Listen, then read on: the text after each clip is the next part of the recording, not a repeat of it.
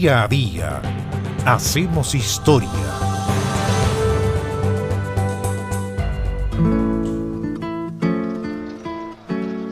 El 30 de octubre del año 1957, unas 1.200 familias provenientes del Sanjón de la Guada se tomaron los terrenos de la chacra La Feria, fundando allí la toma de la Victoria y estableciendo posteriormente la emblemática población La Victoria en la capital.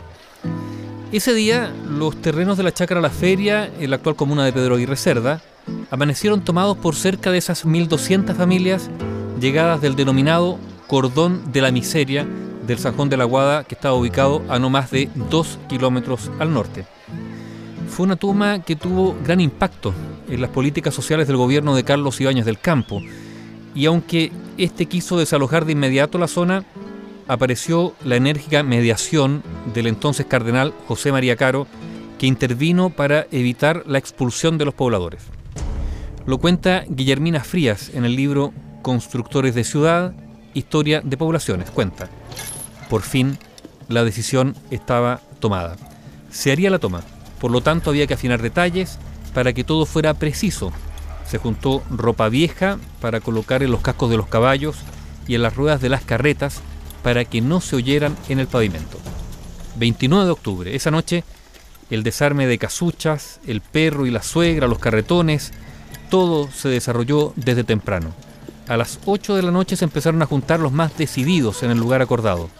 Con los tres palos y la bandera, algunos en seres y frazadas, se iba formando la caravana.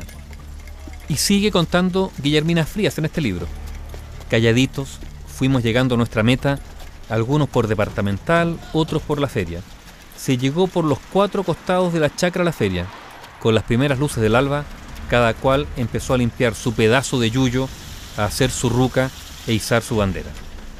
El miércoles 30 de octubre, entre las seis y media y siete de la mañana, dice Guillermina, en la decimosegunda comisaría se dio cuenta de que un grupo de unas 500 familias callamperas habían invadido los terrenos de la chacra a la feria. La jefatura ordenó el envío de un pelotón de hombres a caballo para el resguardo del orden público, de la propiedad privada y para controlar cualquier desacato a la autoridad.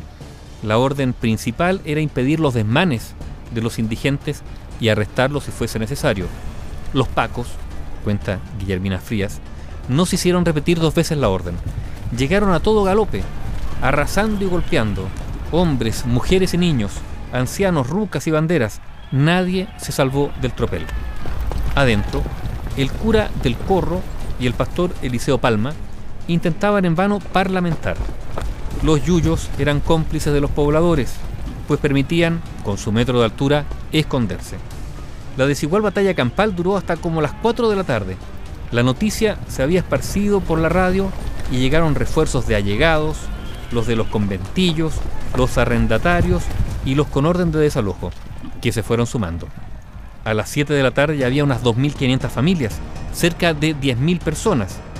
Al tomar conciencia carabineros de que había niños, mujeres y ancianos, la represión cambió y se dio una nueva orden, que nadie entrara o saliera del sitio. Ahora empezaban los problemas en el mismo sitio. No había agua, hubo que sacar del canal que pasaba por la feria para beber algo caliente. Muchos ya habían hecho rucas con cualquier cosa, con yuyos, frazadas, cartones y latas. Los más pitucos, cuenta, tenían carpas. Los dirigentes de todos los comités se reunieron en una asamblea que duró varias horas. Ahí se formó la primera directiva de la población. Se organizaron comisiones, como la de vigilancia, subsistencia, sanidad y otras.